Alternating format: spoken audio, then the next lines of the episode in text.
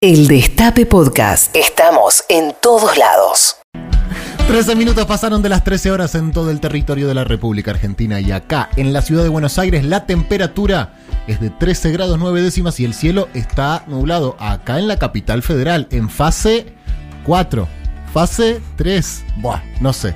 Eh, donde en algún momento hubo cuarentena y hace un par de días que ya no existe más. Tenemos un montón de cosas para conversar hoy, pero primero que nada tengo que saludar a mis compañeros de trabajo. ¿Cómo estás, Maite Naboitis? Hola, Pedro. ¿Cómo estás? Muy bien, muy bien. Muy buenas tardes para todos. Yo también estoy todas. muy bien, la verdad. Ay, qué bueno. Sí, basta. Muy bien. Después del lunes, ¿viste que uno necesita tocar fondo? Sí. ¿Para qué? Para después subir. Exactamente, me acuerdo de una nota que le hizo la eh, Jorge Lanata a Chano. Mira lo que te estoy citando. ¿Cuándo fue eso? 2015 me parece cuando Chano chocó la, la camioneta, no la calecita, sino la Las dos camioneta. cosas, sí. las dos cosas. La nata le hizo una nota y la nota terminó con la nata diciéndole, ¿sabes qué hace una persona cuando se cae? Se levanta. Ah. qué- Y él le dijo, mira que yo choqué una camioneta totalmente pasado, es lo mismo. Sí, sí, le dijo la nota. Todo bien. Así que ¿sabes qué hace uno cuando toca fondo? ¿Qué? Se levanta. Claro. Y bueno, y nosotros tocamos fondo el lunes y después levantamos. Y ya está. Y listo, y ahora quién nos para. Y somos el único programa de radio cuyo conductor hace un mea culpa de algo. ¿Viste vos? Y yo digo, mira, perdón, ayer la verdad, ayer no, digo el lunes.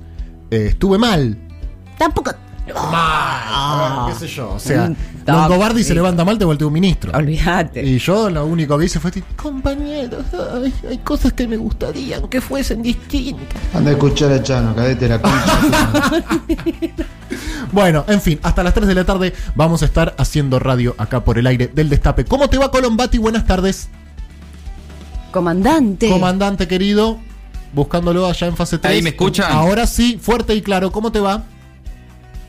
Ahora Ay, ya. con unos problemas para escucharlos a ustedes. Uy, no, qué bajón. ¿Querés que te saludemos en un rato, Mati? O... A ver, ¿ahí me escuchas bien? Ahí estoy, ahí los escucho bien. Sí, Ahí estás. perfecto. ¿Qué tal, Colombati? ¿Cómo estás? Vamos de vuelta.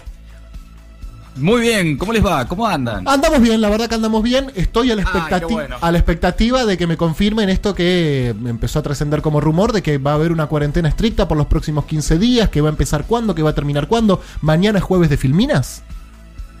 Sí, mañana se anuncia, eh, ya anticipó Alberto Fernández que van a endurecer la cuarentena con la curva de contagios ya estable por encima de los 2.000 casos diarios y con un pronóstico que las propias autoridades hacen de la posibilidad de que se sature el sistema sanitario de acá a dos o tres semanas, el gobierno va a, va a anunciar una cuarentena más estricta en, eh, en el área metropolitana de Buenos Aires con limitaciones al máximo para la circulación, suspensión del transporte entre las jurisdicciones. Esto según adelantó ayer el propio presidente en un encuentro en Olivos con editores de medios gráficos, no sé, una reunión un poco extraña. Ya Eh, había tenido una, ¿no? Sí, sí. Sí, no sé si está funcionando, pero... No, bueno. claro, eso me parecía, ¿no? Como que tu- tuvo una reunión con directores de medios para que no lo puteen. no sé No para qué, la Y verdad. allá tuvo otra, digamos, para decir, che, flaco, me estás cargando. Dicen que le dijo eso a Alberto. lo- Me está... Los sentó a todos, se sentó él y dijo, bueno, a ver, ¿me están cargando ustedes o qué? Y estaba ahí Fontevecchia, que estaban todos como diciendo, mirá, no, en- la verdad Alberto le dijo Fontevecchia, esto me contaron, ¿eh? Sí. Me contaron. En nuestros medios hay absoluta independencia. Cada periodista, imagínate, piensa lo que quiere, no es que yo voy y le bajo línea y Alberto dijo, está bien. Si es así, está perfecto, no tengo nada que decir. Donde hay libertad, yo no me meto, dijo, dijo Alberto Fernández. Eso le respondió Eso le respondió. a- a- ese fue el diálogo entre Alberto Fernández y Fontevecchia. Ayer, de primera mano lo sé. ¿eh? Mirá vos. No me crean igual a los oyentes, porque por ahí yo lo digo así. Ya estaba sonando muy verídico. No, no, todo mentira, todo mentira, absolutamente mentira. No escuché absolutamente nada. Sí sé que se llevó adelante esta reunión. No sé estrictamente de qué conversaron. Sí sé, porque fue público, que ya habían tenido una al inicio de la gestión de Alberto, ¿no? Que se había juntado con los. No me acuerdo si eran los directores de los medios, me acuerdo que estaba Fontevecchia, algún, algún pope de Clarín y alguno que otro. Sí, sí, sí, eran los popes, los dueños, y directores, editores, bueno, en fin, reuniones que, que Alberto Fernández considera importantes para... Para que no lo critiquen tanto en los medios. Sí, sí, es un éxito. Un éxito. La verdad, es un éxito. Un éxito. Están- ¿Se acuerdan cuando al principio de todo esto todos los diarios gráficos pusieron la misma tapa? Ay, sí. ¿Cuándo fue? Hace otra vida. Ay, fue tan Eh, ¿Cuándo lindo. fue? ¿Ahora cuando arrancó la, la- la cuarentena o no? Unos días antes, ¿no? Un par de días antes. La misma tapa. sí, sí. ¿Cómo Sí. Emocionante. Sí, emocionante. Y después Decía, también todos los canales transmitiendo de- de ahí la colecta de fondos para la Cruz Roja. qué, lejos que quedó, eh. Ay, Éramos, estábamos todos iguales, eh. había 85% de imagen positiva del presidente, aplaudíamos, yo me acuerdo cómo salía a aplaudir a las 9 de la noche, pero me quedaban las palmas, después no podía jugar a la PlayStation porque tenía los- las manos reventadas, todas rojas de tanto que aplaudía, porque nos peleábamos con los vecinos a ver quién aplaudía más fuerte, Claro. quién bancaba más este momento de la patria. Y yo aplaudía, pero. ¡Vamos, Alberto, la puta madre! Y el de arriba, ¡aguante la cuarentena, carajo! Y qué lejos que quedó todo eso, ¿no es cierto? pasó? Y ahora ya su- salgo yo y le digo, paga el impuesto a la riqueza, hijo de puta. Y el otro me contesta, soy monotributista, pelotudo. Pero no, bueno, y así estamos, ¿no es cierto? Pero bueno, eh, quizás volvamos a construir la senda de la unidad absoluta y la- el fin de la grieta. Sin ninguna ¿Cuándo? duda, Pedro. ¿qué- Sin qué- ninguna por- duda. Mira, por porque hoy es, hoy es un día realmente eh, donde la efeméride explota también, ¿no es cierto? uf. De todo pasó un día como hoy. Se cumplen 20 años de la muerte de Rodrigo, por ejemplo. Sí. Podríamos, esto, perdón, estas son las cosas que capricho de conductor. ¿Podemos arrancar escuchando a Rodrigo hoy o no da? Sí, ¿no? Sí, ¿Sí? dale. Sí, podemos, podemos. ¿Algún tema que prefieran? Eh, A mí me gusta el de La multimillonaria. 840 se llama ese. a mí me gusta qué ironía. Qué ironía. Mati, ¿tenés alguna preferencia? Sí, eh, fuego y pasión. Fuego y pasión. Bueno, Oh, al- alguno de esos tres. Alguno, con alguno de esos. Y no, no me va a decir la mano de Dios. Fuego y pasión, claro que sí. Bueno, hablando de la mano de Dios, hoy también se cumple un, un día como hoy. Fue el gol de Canigia a Brasil en el Mundial de 90. Y el del Maxi Rodríguez a México en el Mundial 2006. Y un Ah, día como también. hoy nació Fangio. Eh, Un sorete, pero campeón del mundo. Cinco veces campeón del mundo. Pero era un sorete. Los, los compañeros lo saben. Entregó toda la junta interna de Mercedes-Benz. Bueno, no importa. Eh, y cumplen años Riquelme y Messi. Ah, bueno. O sea, un... ¡Y bien. Duki! ¡Y el Duque, ¡Y el verdad! Bueno, un feliz cumpleaños a todos los que cumplen años hoy. Entonces, eh, hoy, a partir de las 15, se debate en el Senado la creación de una comisión que investigue el caso Vicentín y que determine si, quizás, tal vez, en algún momento podemos, en una de esas, si todo sale bien, por ahí, cobrar algo en parte de todo lo que deben. ¿No es cierto? Esto arranca hoy, Mati. Sí, el Frente de Todos avanza en su idea de investigar en el Congreso a Vicentín, a pesar del rechazo que ya anticipó Cambiemos, pero le dan los números al oficialismo para conformar una bicameral, es decir, diputados y senadores que investiguen las irregularidades en el vínculo entre Vicentín y el Banco Nación, mientras sea lo que sea que pase con Vicentín, hay una decisión política sobre todo, esto fue un proyecto presentado por Parrilli, la intención también de Cristina Fernández de avanzar en investigar qué pasó con la guita que el- y los préstamos que el Banco Nación durante la gestión de Macri le dio a la ceralera, eh, que en definitiva después terminó quebrando, eh, presentando estrés financiero eh, y con la guita fuera del país. Sí. Bueno, eh, veremos, veremos hasta dónde se puede avanzar. Mientras tanto está también... ¿Estrés financiero Ay, dijiste? sí. Perdóname, discúlpame. Sí, sí, yo también me quedé regulando. sí. ¿Cómo? Vos dijiste, es que lo- pero es un término tuyo. así. Es un término tuyo. No, no, no. No, lo presentaron así, estrés financiero.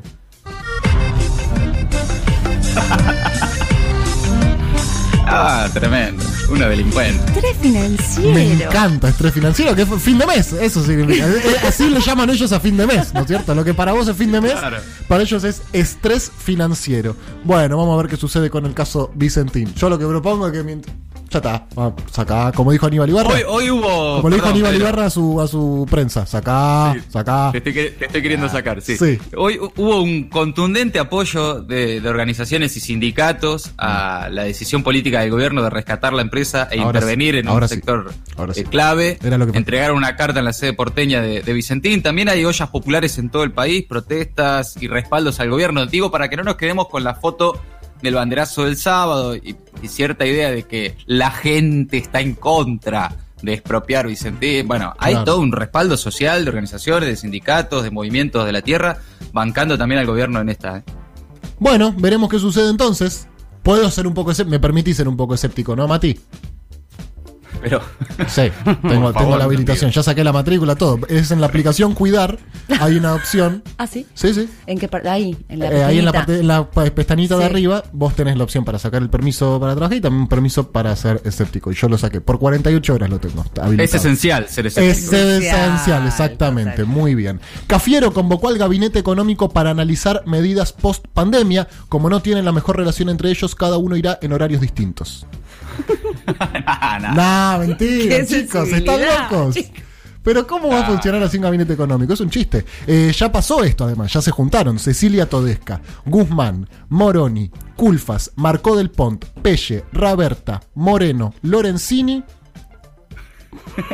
Banoli, Felisa Micheli, Amado Mirá. y eh, eh, ¿cómo se llama el que vino después? Y Lustó. Y que, el que vino después Lustó, ¿cómo se llamaba? Carlos Fernández, Nicolás Fernández, ¿se acuerdan que hubo Carlos. un- Carlos, Carlos Fernández. No, mentira, eh, era verdad hasta Fernanda Reberta. Bueno, se, se juntó el gabinete económico para analizar las medidas post pandemia, que todavía no sabemos Sí. cuándo será la post pandemia exactamente. Eh, exacto, ese es el tema, ¿no? Eh, pero la pospandemia es ahora, es el durante, sobre todo por los datos que ya se están viendo de la economía. Es una reunión que tienen todos los miércoles en el que Ah, mira, trabajan claro, medidas económicas. Los miércoles. Por eso se llama Los gabinete miércoles. económico. los De, miércoles. de miércoles. Gabinete económico de miércoles. Para, te hago una pregunta hablando de gabinete económico y de Vicentín. A todo esto, ¿por qué no estoy viendo la cara de González Fraga todo el día en el noticiero y le ponemos eh, con Photoshop el, el cosito del traje a rayas y esas cosas? Muy poco González Fraga tenemos. Él es gran responsable de todo lo que está sucediendo, ¿o no?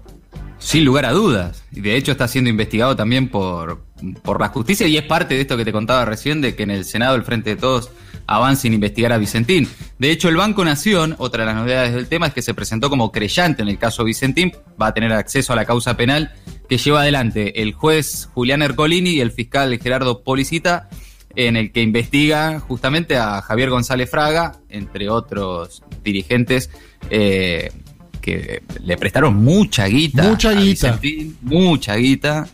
Eh, recordemos, Vicentín fue la principal aportante a la campaña de Juntos por el Cambio en 2019, digamos. Hay varias cosas que explicar, pero es verdad, González Fraga no está. No, No, está tanto. Hoy salió una nota en el diario La Nación que dice que 10 ejecutivos de Vicentín aportaron dinero en 2007 para la campaña de Cristina.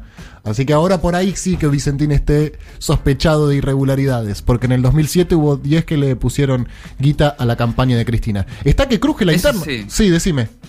No, ¿qué interna? Perdón. No, ve- veo acá que Cornejo, el ex gobernador de Mendoza, radical, presidente del radicalismo o no, Eh, correcto, sí. salió a cruzar a la reta. Está en la nube del relato del gobierno, ese pelado botón. ¿Qué fue? ¿No te parece, Maitena, que es un... Me parece un subido de tono, pero a mí me parece que no da que No. hablen así entre ellos. El diputado nacional, ah, es diputado, me había olvidado de eso, y titular de la Unión Cívica Radical, dijo que el jefe de gobierno porteño tendrá que hacerse cargo eventualmente si está en un error, porque a mí, la verdad, me parece bastante pelotudo. Qué franqueza, bueno. Después somos los peronistas, los que Claro. no respetamos las formas y los que somos irrespetuosos. Bueno, así se habla Cornejo y Larreta. Em, Córdoba, la primera provincia que ratifica la fecha de vacaciones de invierno. Le contamos a a los más chicos, antes había algo que era. el- había como un año, ¿no? Había un año que tenía 12 meses, ¿no? Si hay algún niño que se está recién prendiendo a la programación del destape, le contamos. El año tenía como distintas etapas, que eran distintas, ¿Te no era como ahora que todo es lo mismo. Había como una parte que era el verano, que era como enero, febrero, donde los pibes no van al colegio. Después arranca como el eh, marzo, el otoño, los pibes van al colegio. Después había algo que se llamaba vacaciones de invierno, que era como un- una interrupción del periodo escolar de 15 días justamente en invierno. El invierno es una etapa del año que había antes, donde hacía frío. Eh, en el- sobre todo en el hemisferio sur. Bueno, en fin. Córdoba va a tener vacaciones del 13 hasta el 24 de julio. Escuché esta noticia porque es dramática. ¿Qué pasó? Ay, no me asustes, Pedro. No, no te asustes, no te asustes, porque ya sucedió. Y Ah. aparte porque es en China. Ah, ok. Bueno, bueno, bueno. Que- que empezó La todo, ¿eh? última vez que No pasa nada, está re lejos, Maite, no sé. ¿Qué te calienta? No va a llegar. tengo un déjà vu. Pero Maitena, vos sabés lo que es China, o sea, está a no sé cuántos, no sé ni cuántos kilómetros son. No, un montón. pero quédate pero- tranquila. Pensó que tenía coronavirus. Se tiró de un puente y dio negativo. No. Un joven de China, claro, este es el tema además, ¿no? Un joven de China decidió lanzarse al vacío luego de haber tenido 37 y medio de fiebre y de verle 10.500 dólares al tranza. También Digamos. debe ser por eso.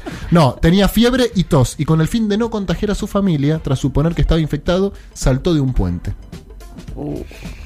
Terrible. ¿Por qué no esperó el resultado? Y bueno, estaba muy ansioso. No aguantó, 37 y medio no ya. aguantó, además. Era un Esto fue- rato más. Esto fue el domingo, 6 de la tarde. Dijo más sí. Le vino bárbaro. Un poquito de fiebre, tosió dos veces y dijo, ya fue, me tiro.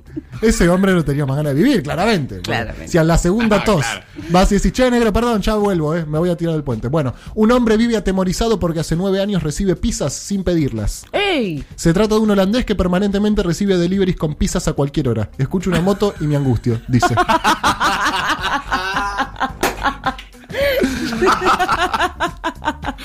Quiero ese mismo problema, por favor. Sí, ¿no? Raro. Bueno, felicitaciones, ¿no? Te están regalando pizza, qué sé yo. Podría ser peor. Bueno, amigos, amigas, 30 minutos pasaron de las 13. No sé qué decidió Juan Tomala. No, esto es que ironía. Es que ironía. Vamos.